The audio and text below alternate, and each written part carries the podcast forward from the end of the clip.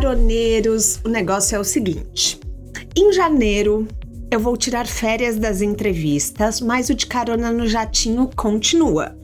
Então é um quadro que nós teremos semanalmente. Eu vou avisar isso no início dos episódios, tá? Pode parecer um pouquinho repetitivo, mas aguenta aí que é para todo mundo saber, para o pessoal se inteirar do que está acontecendo com as gravações. Então, até o final de dezembro, temos gravação normal do De Carona na Carreira, janeiro, férias, mas o jatinho continua, tá bom? E fevereiro voltamos com as entrevistas. Então, bora lá! Hoje é dia da gente falar sobre a história do The New York Times, o jornal que talvez seja o mais conhecido e renomado do mundo, não só nos Estados Unidos, lugar onde ele é impresso. A criação da empresa eu acho bacana porque ela desafiou os concorrentes e foi uma companhia que se adaptou bem à era digital e que a gente viu que vários veículos de comunicação não conseguiram essa adaptação. Eu vou contar logo tudo, vem comigo. Mas antes, verifique se a mesa da sua frente está devidamente presa e aperte os cintos, pois esse jatinho vai decolar. Solta a vinheta, Dantas!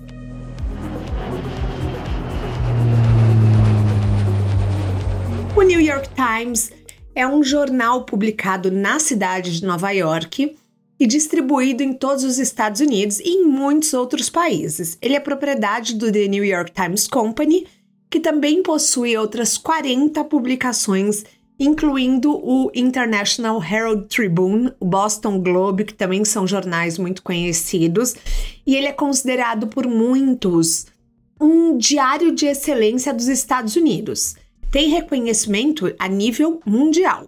Ele foi fundado em 1851 pelo Henry Raymond e George Jones. O Times, ele era originalmente, originalmente publicado todas as manhãs, exceto aos domingos.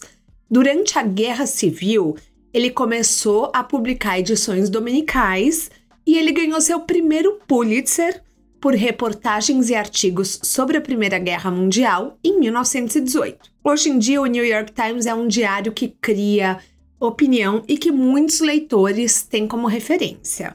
Ele é considerado, como se diz, um jornal biblioteca por excelência.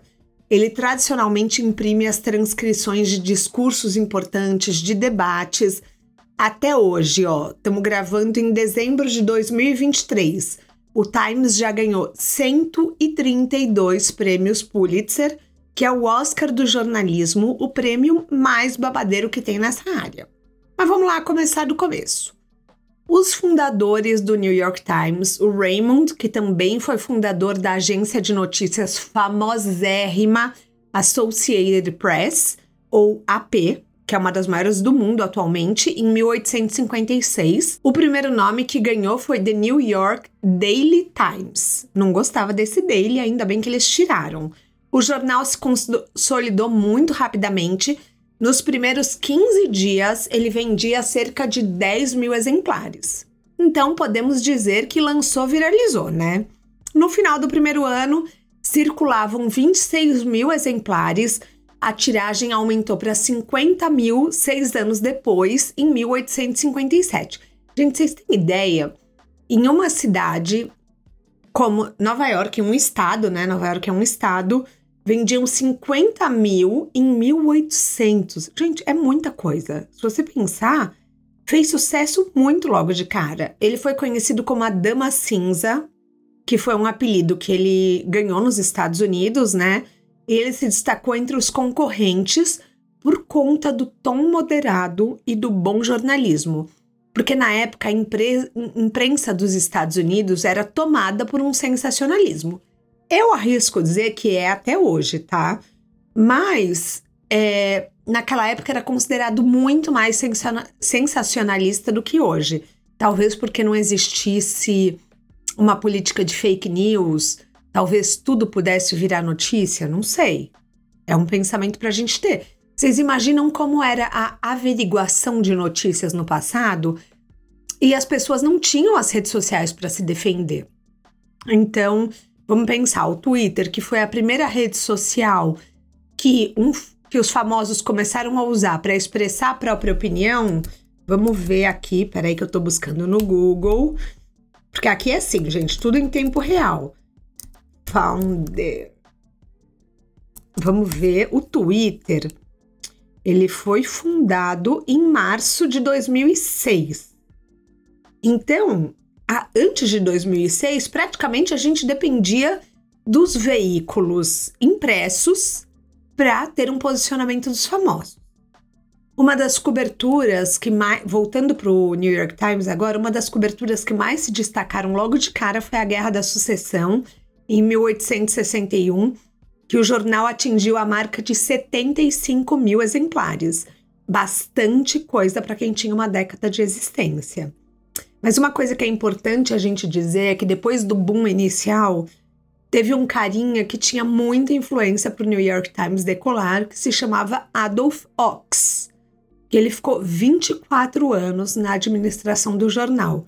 Ele comprou o Times em 1896 e passou a ter, a ter o controle acionário da empresa, investindo 75 mil dólares.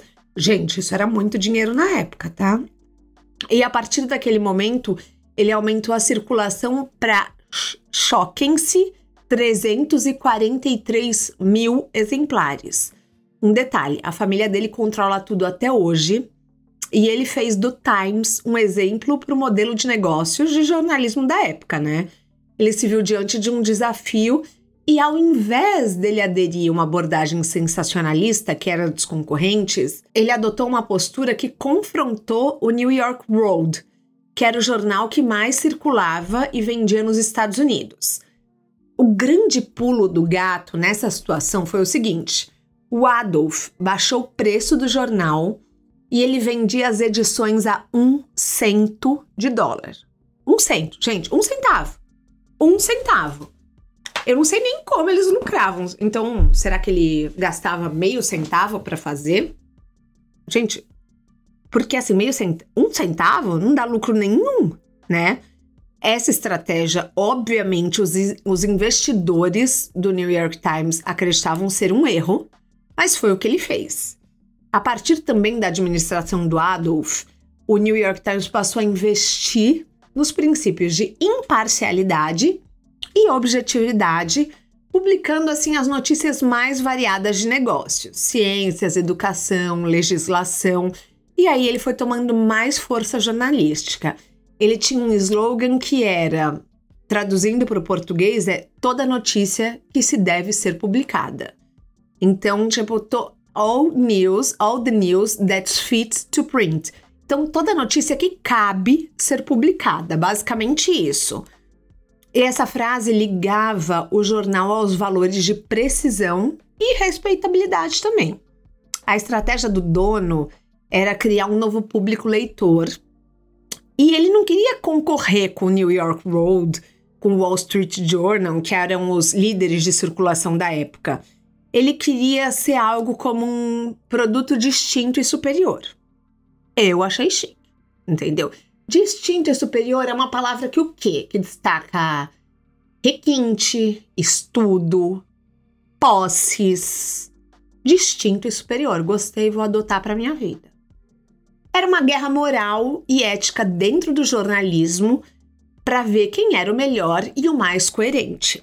Esse pensamento, com esse pensamento, né, o veículo fez o nome dele e se destacou em questão de qualidade moral e relevância até hoje. Mas uma pausa aqui. Já que a gente falou que esse é o slogan, em 1896, o Adolf fez o quê? um concurso para encontrar um slogan substituto, oferecendo um prêmio de 100 dólares para a pessoa que surgisse com um discurso melhor. Na real, na real, ele não mudou o slogan, tá? Já tô contando aqui para vocês. Mas ele deu o prêmio de 100 dólares. Porque o que acontece? Ele queria que o público se sentisse parte do The New York Times. Então apareceram vários slogans como notícias, não náuseas, adequado, notícias sem ruídos. O vencedor foi Todas as Notícias do Mundo, não uma escola de escândalos. Achei péssimo, mas foi o que ganhou. Em 1996 foi realizado outro concurso para mudar o slogan E dessa vez, em 96, mais de 8 mil inscrições foram enviadas, sendo All the News That Fits to Print considerada a melhor. Ninguém vai mudar isso pelo jeito. Gosto, não gosto, mas ok, eles que sabem, não muda nada. Na década de 70, o jornal adicionou uma série de novas editorias, por exemplo, a de estilo de vida para o final de semana. Eu, Thaís, particularmente adoro editoria de estilo de vida porque eu sou uma boa o quê, povo? Fofoqueira, né? Então gosto, gosto de ler estilo de vida. Vocês podem me chamar de fútil? Podem me chamar de fútil, gente. Mas eu faço meu trabalho aqui no empreendedorismo, me aprofundo na vida das pessoas e também gosto de ler uma fofoquinha. Tudo isso foi com o objetivo de atrair mais anunciantes e leitores. Os mais fiéis do Times, de notícias apenas de política e cotidiano, criticaram a medida do jornal, chegando a dizer que eles estavam traindo a missão deles. Mas assim, cada uma, né, gente? na década de. Nessa década, em 76, o jornal mudou o formato de oito colunas para seis colunas. O que, que isso muda na nossa vida? Nada, só tô contando para vocês.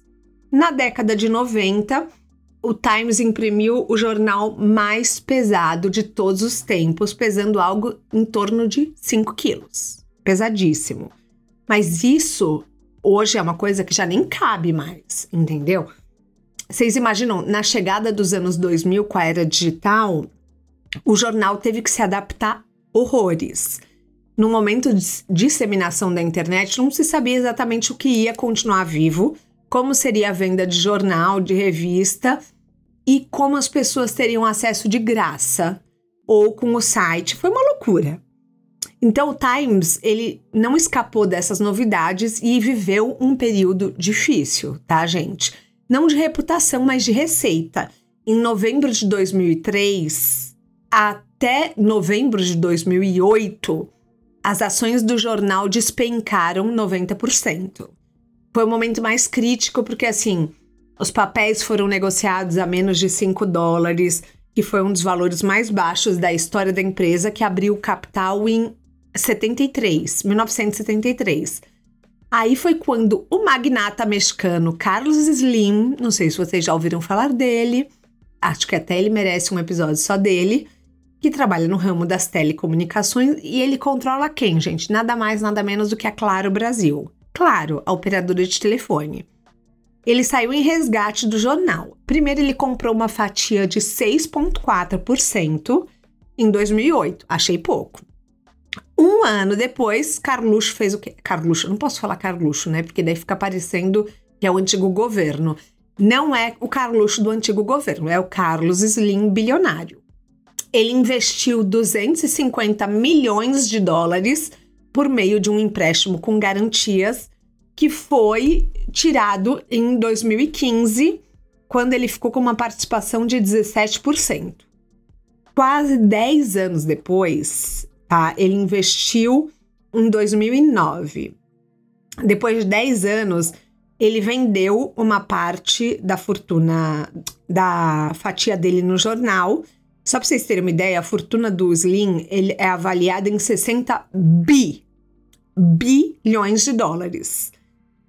E em dezembro de 2017, ele cortou pela metade a participação dele no jornal obtendo um lucro de 272%, bem depois que o anúncio do jornal teve um grande lucro naquele ano. Então as ações estavam valendo um pouco mais de 18 dólares. Vocês lembram que eu falei que quando ele comprou estava valendo 5 dólares? Ou seja, ele mais do que triplicou os ganhos dele.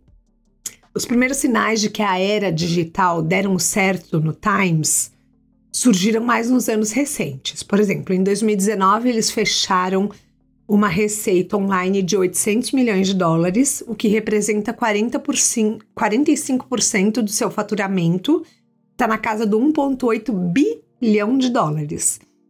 De 2017 para 2018, eles aumentaram 18% a receita digital e em 2019 esse acréscimo foi para 99,5%, um mega pulo. Assim, o número de assinantes de notícia online também subiu, chegando a 3,4 milhões de dólares. Que pagam para acessar o conteúdo, que dá seis vezes mais do que os leitores do impresso. Somados já são 5 milhões de assinantes. Então, gente, eu acho, eu quis trazer um pouco essa história porque a gente fala muito sobre o declínio do impresso, mas a realidade é que se você soube fazer a transição, o impresso é o digital nada mais leva do que a sua credibilidade que já existia no impresso. Então o Times aproveitou o quê? O nome que ele tinha, a credibilidade, os bons jornalistas e construiu uma imagem no digital e um desejo, uma necessidade de gerar notícias únicas ao ponto de que as pessoas queiram pagar por elas.